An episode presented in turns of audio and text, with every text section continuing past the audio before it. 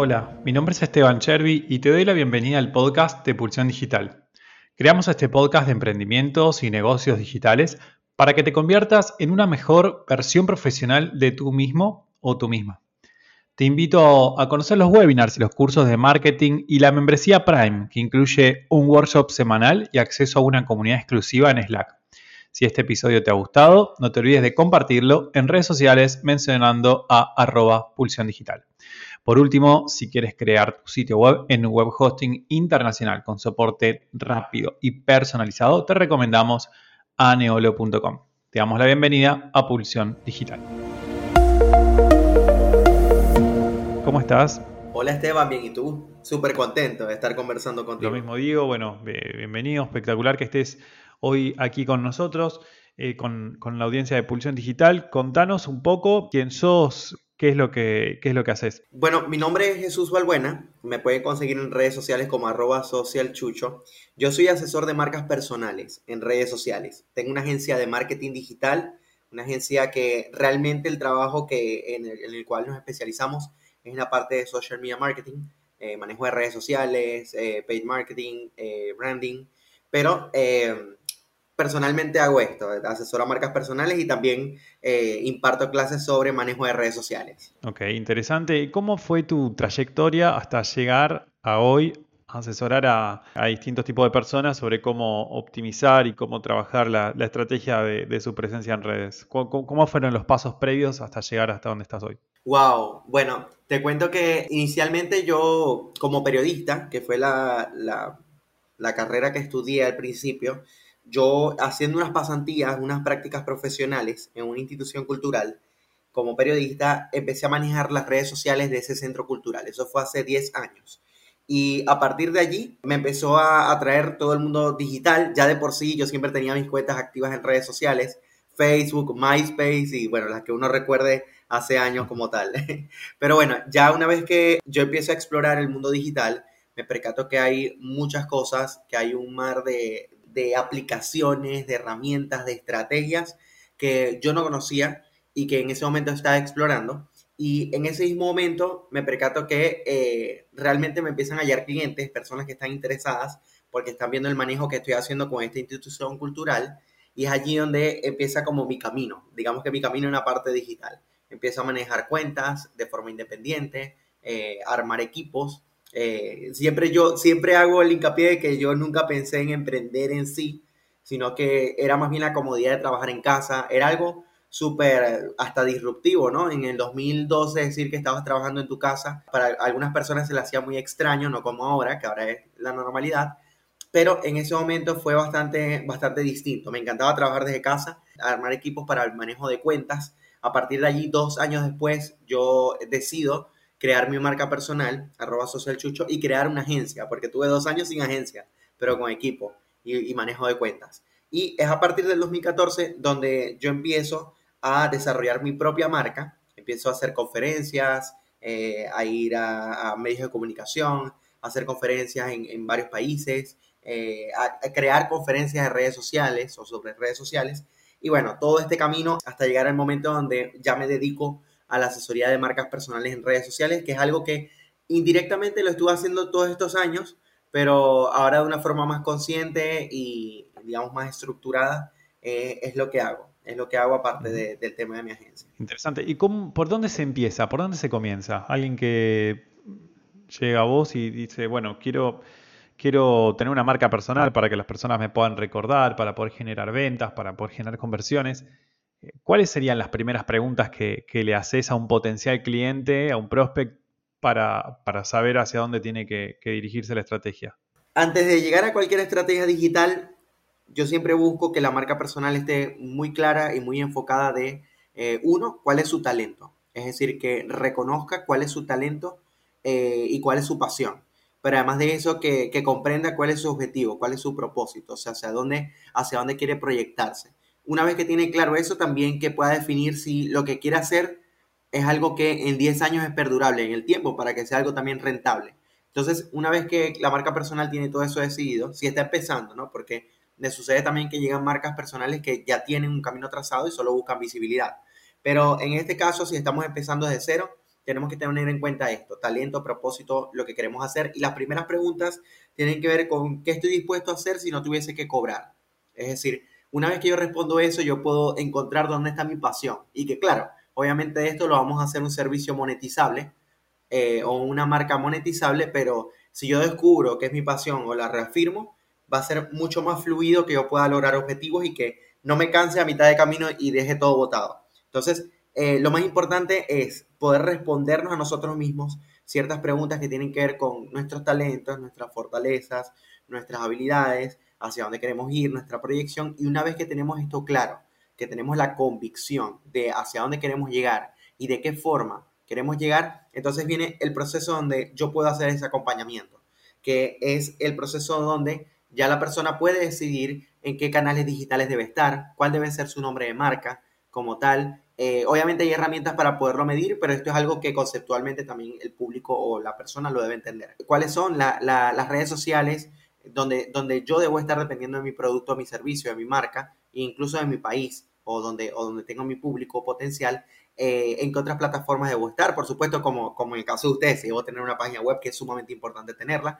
Eh, y bueno, todo lo que tiene que ver ya con el desarrollo de estrategias, qué tipo de contenidos debo desarrollar. Y algo muy importante que debemos tener muy en cuenta y que por lo menos yo lo, yo lo veo mucho en temas de asesoría, es el arquetipo. Es decir, cuál es nuestra personalidad de marca y cuáles son nuestros arquetipos de personalidad o nuestros rasgos principales de personalidad.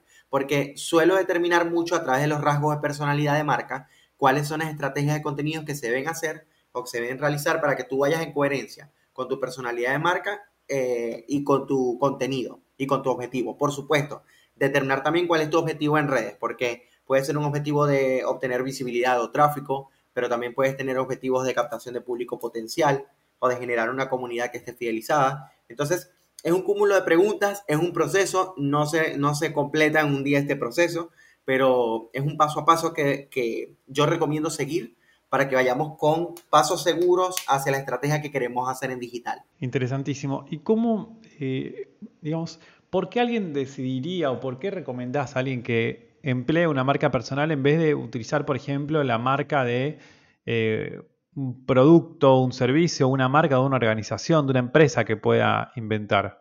el decidir o no trabajar tu marca personal va a depender mucho también de la estrategia que tú quieres y, de, y del objetivo.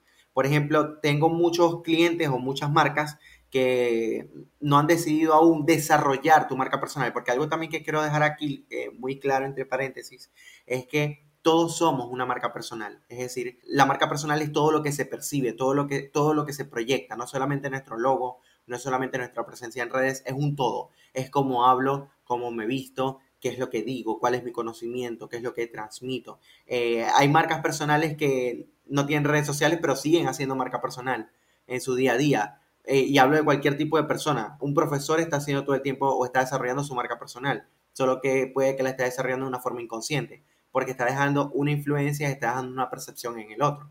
Pero si lo hacemos de forma consciente, ya llevándolo a la parte de ser conscientes de desarrollar esa marca intencionalmente, a través de plataformas digitales, pues ya es un asunto de decisión. Es decir, eh, si yo voy a decidir tener una marca personal, es porque debo tener claro, y aquí vengo con las ventajas, que uno, la marca personal me ayuda a conectar mucho más con audiencia que una marca comercial.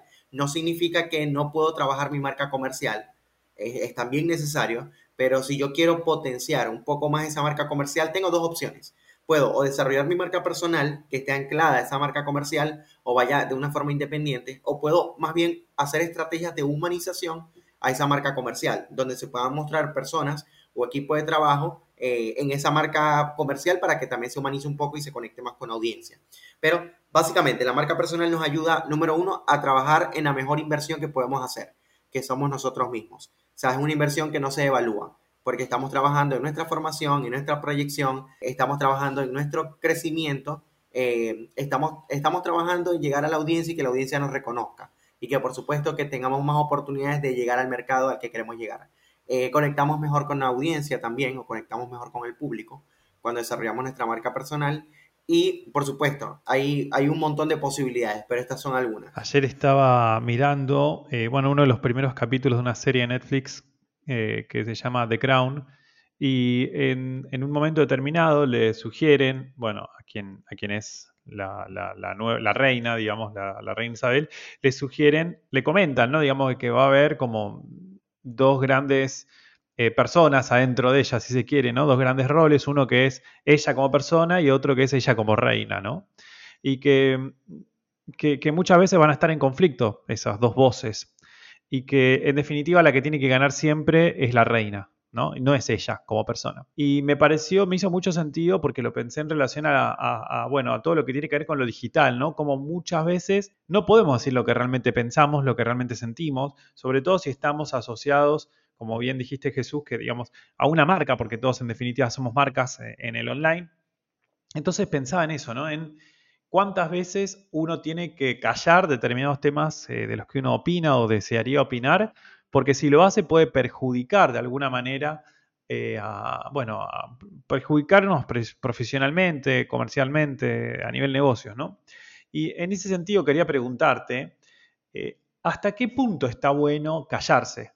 Y no decir las cosas, porque veo también que hay muchas personas que podemos llamarles influencers o, bueno, personas que tienen eh, un impacto muy grande en redes, ¿no? Y sin embargo hay temas que son sociales, por ejemplo, y que son realmente tajantes en la sociedad y como que debería haber una postura, una posición, ¿no? Sobre qué es lo que se opina sobre ese tema.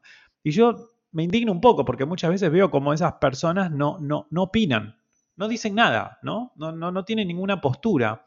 Eh, como que son realmente una marca personal. Están súper armados como, como que ya no son personas físicas, como que no tienen nada que ver con esa persona real, sino que es más la marca, ¿no? Es una marca personal. Entonces, digo, ¿qué opinas al respecto? Digamos, hay que opinar, no hay que opinar, hay que opinar poco, hay que opinar constructivamente, hay que opinar, pero considerando que uno sigue siendo una marca. Eh, hay que opinar porque hay que seguir sin tratar de, digamos, mostrarse de forma genuina. ¿Cuál es tu punto de vista al respecto? ¿Qué, es lo que sugerís? Wow, mira, no hay nada mejor que una marca tenga coherencia. Es decir, voy a colocarlo con este ejemplo. Si yo soy eh, nutricionista o, soy coach en nutrición y bienestar, pues lo más coherente es que eh, no solamente yo hable sobre lo que sé o hable sobre lo que, lo que conozco, sino que también lleve un estilo de vida que se parezca a, lo, que yo, a lo que yo estoy proyectando en redes sociales. Mira que algo, algo muy importante que yo normalmente converso y es muy en, relación a lo que tú estás diciendo, es que la marca personal debe tener coherencia. Es decir, eh, debo tener coherencia entre lo que hablo, lo que digo y lo que pienso como tal. Y sobre todo en redes sociales entre lo que hablo y lo que, y lo que, entre lo que hago y lo que digo. Es decir, si yo estoy eh, proyectándome como una persona que maneja un área específico, o sea, mi vida, o por lo menos una parte de ella, debe ir en torno a esa filosofía que he aportado y que he conversado, porque esto suele pasar mucho. Si, eh, a ver, si yo como audiencia percibo que la marca no está siendo coherente o veo que hay acciones que no son coherentes con lo que proyecta, pues se pierde lo más importante que, la, que una marca puede tener, que es tu credibilidad y tu reputación. Entonces, al perder la credibilidad y la reputación, eh, claramente estás disminuyendo tus oportunidades de poder no solo captar más clientes potenciales, sino fidelizar una nueva audiencia, evangelizar y crecer como marca en sí. Entonces, es esa coherencia, es esa coherencia en la cual tú puedes omitir ciertas cosas, hablando del tema de la reina, hay ciertas cosas que tú puedes omitir estratégicamente. Es decir, hay, hay ciertos elementos de tu vida que tú puedes, eh, que tú puedes dejarlos en privado, porque siempre va a haber un espacio eh, a un poco de privacidad de nuestra, de nuestra vida, ¿no? Pero eh, hay espacios públicos que no son negociables y yo debo decidir como marca personal qué es lo público, pero que vaya en coherencia con, con quien yo soy y con lo que quiero proyectar y con mi filosofía de vida eh, y con mi marca en sí. Y yo puedo también dejar elementos en privado, pero esos elementos en privado que no afecten mi proyección mi, coherencia de marca y que, bueno, sean más temas, sean más temas íntimos, privados, que quizás no quiero compartir de una forma más amplia. Entonces, debo tener esa, ese balance entre saber que tengo que compartir y que tengo que eh, proyectar algo que sea real, porque si no es real no es sostenible en el tiempo, Esteban.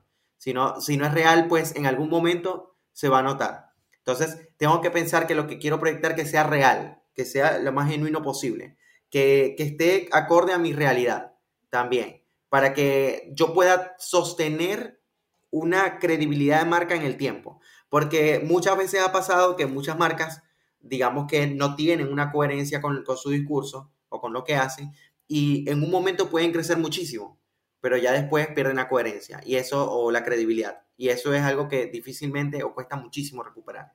Como Cómo, cómo, explicamos entonces, por ejemplo, que los políticos, pensando en, en, las figuras políticas, ¿no? que son personas que tienen muchísimo alcance, son muy conocidas, necesitan ser elegidos cuando, cuando hay elecciones, cuando, digamos, en, contextos democráticos. Y sin embargo, muchas veces vemos que no hay una coherencia entre lo que dicen y los resultados, o lo que hacen, o lo que prometen. Realmente no lo hay, ¿no?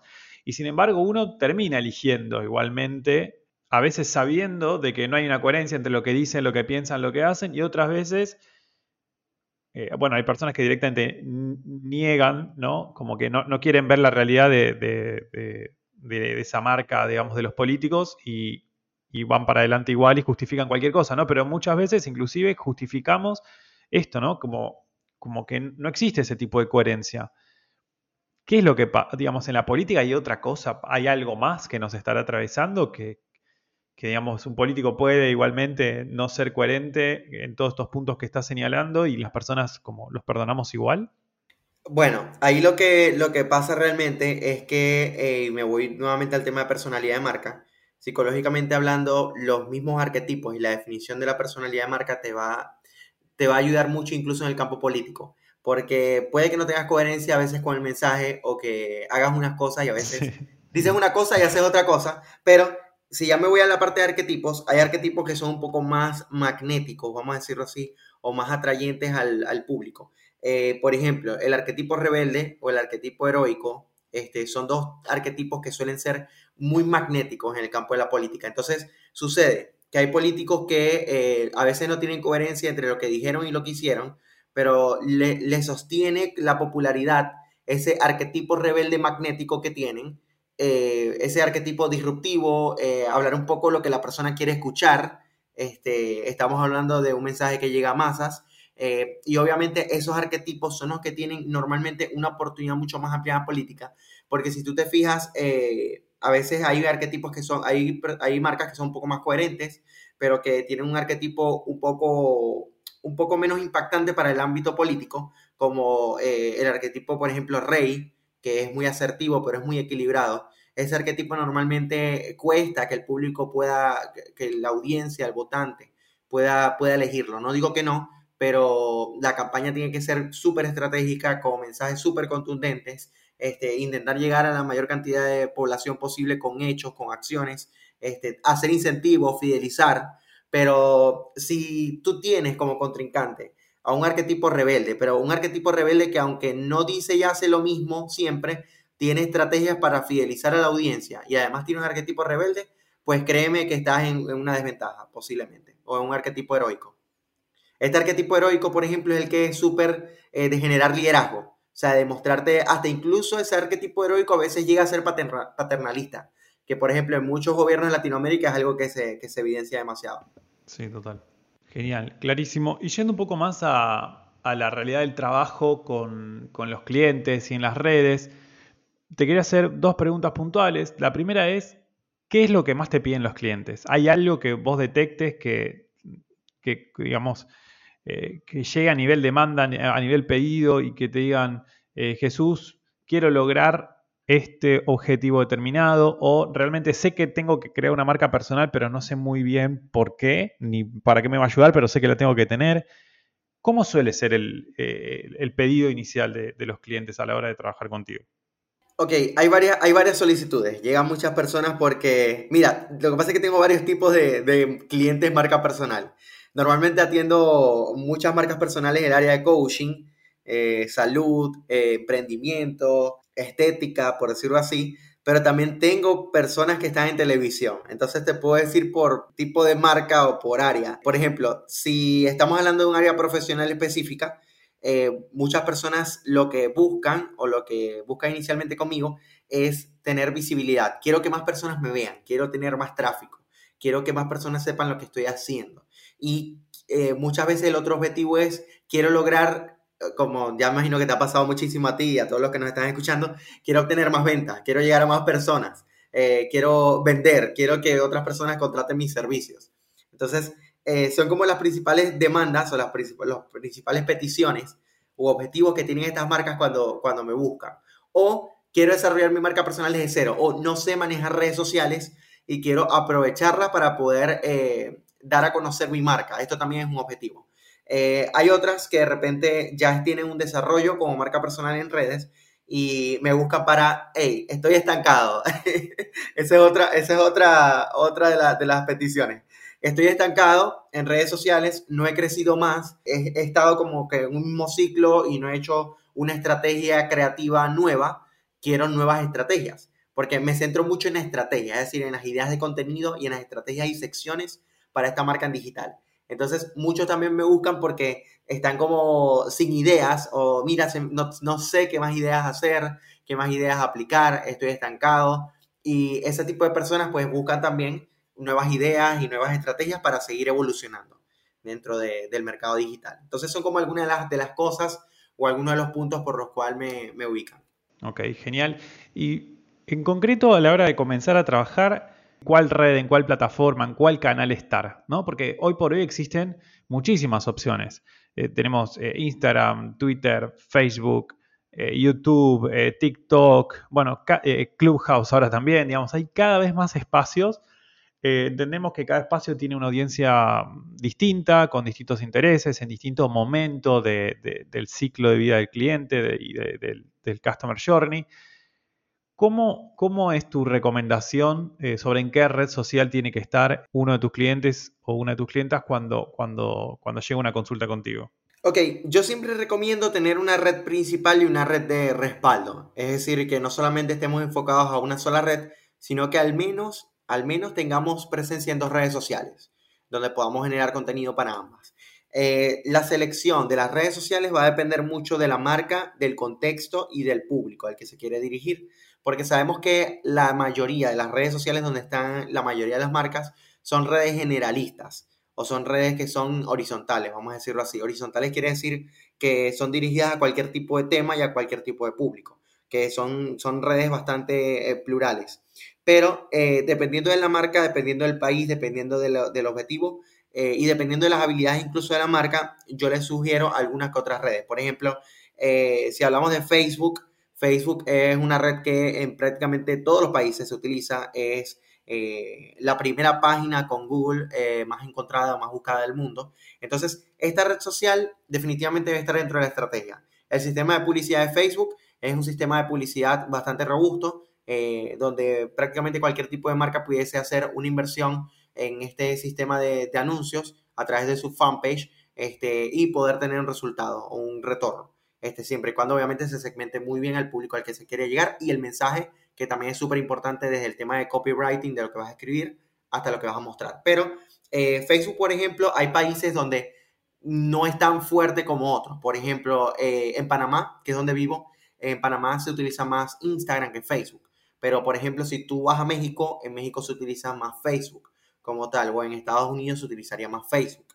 Pero acá en Panamá se utiliza más Instagram para prácticamente todo. Entonces, eh, hay que tomar muy en cuenta es la ubicación, porque entonces si eres una marca que está en un país donde se utiliza mucho más Instagram, entonces Instagram tiene que formar parte de la estrategia. Instagram casi siempre lo sugiero, marcas personales o marcas comerciales que tienen productos que, tienen eh, visibilidad, que son vistosos, que el tema visual es súper importante, pues tienen que tener presencia en Instagram. Además que es una red que sigue creciendo vertiginosamente eh, y que además está amparada bajo el sistema de publicidad de Facebook y que además tiene sistemas parecidos como a otras como TikTok, por ejemplo.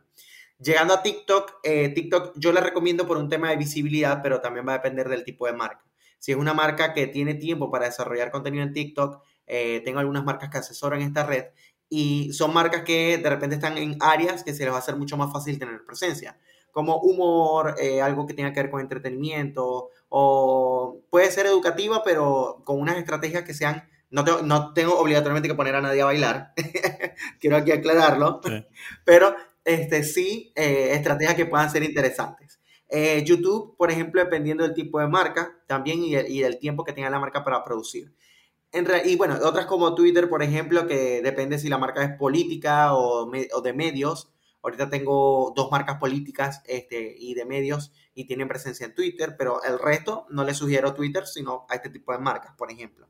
También dependiendo del país. Pero a lo que ya me quiero referir acá es que depende mucho del país donde estás o el público que tienes, eh, el, el producto o servicio que tú estás ofreciendo, cuál es el formato que tú puedes trabajar, porque en Instagram hay diversos formatos, pero de repente se te da mucho mejor LinkedIn, que no había hablado de ella, es más profesional y se da más para personas de coaching, recursos humanos, que quieren resaltar su marca personal, entre otros.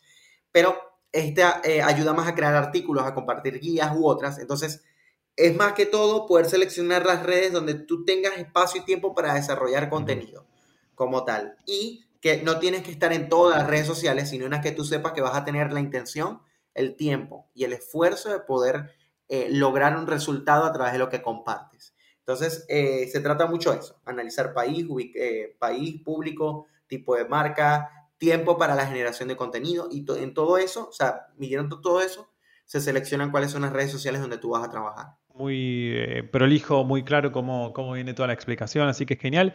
Y una vez que está decidida la red en la cual se va a trabajar, acá tengo dos preguntas puntuales. La primera es, eh, pauta, publicidad, sí o no, eh, y por qué. Y la segunda pregunta es, ¿qué hacemos una vez que tenemos suficiente audiencia en una red social? Eh, ¿qué, le ofrecemos? Mira, hay un libro que dice, tengo, tengo creo que es 10.000 fans en Facebook y ahora qué. Justo. o 30.000, ya no me acuerdo el número. Pero sí, pero esto tiene que ver con la fidelización. Es decir, tengo muchas marcas personales, antes de responder lo de paid marketing o publicidad, tengo muchas marcas personales o he asesorado muchas marcas personales que me dicen, Jesús, tengo 200 mil seguidores, por ejemplo, en Instagram y no monetizo nada. Entonces, ese tipo de marcas también necesita una asesoría o necesita una orientación. Porque, ok, si tienes 200 mil seguidores en, en, Instagram y no produces nada, no es que eso esté bien o esté mal. Si tu objetivo fue sencillamente tener audiencia, perfecto. Pero si tú quisiste monetizar un servicio y no lo estás logrando, entonces vamos a revisar qué contenido estás compartiendo, qué estrategia estás haciendo por el cual el público no está entendiendo que esto es un servicio que tú ofreces. Entonces, me ha pasado eso como me ha pasado clientes o marcas personales que tienen 4.000 seguidores en Instagram y que todo el tiempo están monetizando. Y que incluso médicos que no tienen cita sino hasta el otro año. Entonces, hay que revisar muy bien que esto no es un tema del número de seguidores, sino es un tema de tu objetivo y tu propósito con la red.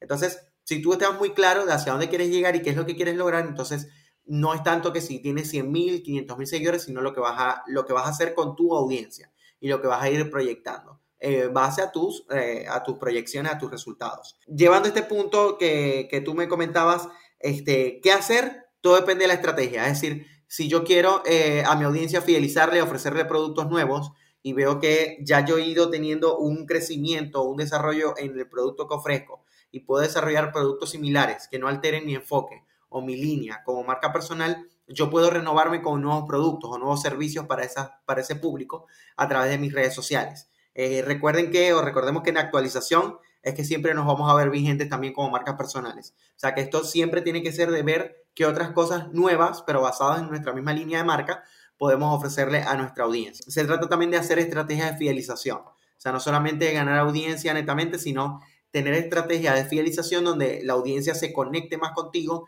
y tú puedas seguir evangelizando hacia otros productos o servicios que puedas ofrecer. O sea, esto es un proceso continuo, donde el ciclo de la marca vamos buscando que no llegue al punto donde muera, sino donde siempre esté actualizada en una curva de estabilidad, por decirlo así. Y con respecto al paid marketing o la publicidad en redes sociales, yo soy bastante creyente en esto. Eh, Facebook e Instagram, por ejemplo, tiene un sistema de publicidad muy robusto donde orgánicamente en Instagram nosotros podemos, podemos tener una marca que, que tenga un crecimiento amplio, pero nos podemos ayudar de estas herramientas para compartir contenido de valor. Lo importante es tener la estrategia también de cómo nosotros lo vamos a hacer, porque no solo es la segmentación, hay que definir el segmento al que nos queremos eh, dirigir, hay que definir cuál es la herramienta que vamos a utilizar, si solamente el botón de promote que está en Instagram o Facebook, o si voy a utilizar el administrador de anuncios de Facebook que ambos tienen un objetivo distinto y por algo existen. Este, pero ya después de que yo defino todo eso, entonces también como, o sea, ¿qué es lo que yo voy a promocionar? ¿Qué es lo que voy a, a, publicitar? Al principio yo no recomiendo que si estamos empezando nos vayamos de una a hacer publicidad y a publicidad de servicios, porque de repente revisando esa cuenta en redes sociales no voy a ver un contenido tan sólido como para poder creer en ella y contratar algún servicio o sentirme seducido por lo que ofrece.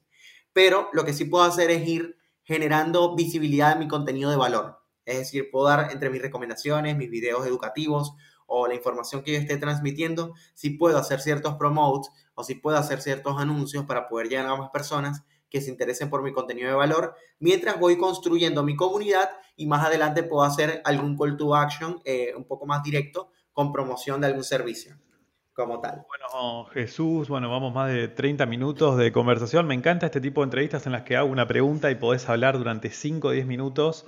Eh, la verdad que está, está genial porque se nota que, sabes de lo que estás hablando. Pero bueno, vamos, vamos a ir eh, redondeando el tema y quería preguntarte, bueno, si tuvieras que darle un consejo o una recomendación a la audiencia, imaginemos personas que pueden ser emprendedores, personas que trabajan en comunicación, en marketing, eh, y que actualmente, bueno, tienen algún perfil en red social, pero no lo trabajan profesionalmente como una marca.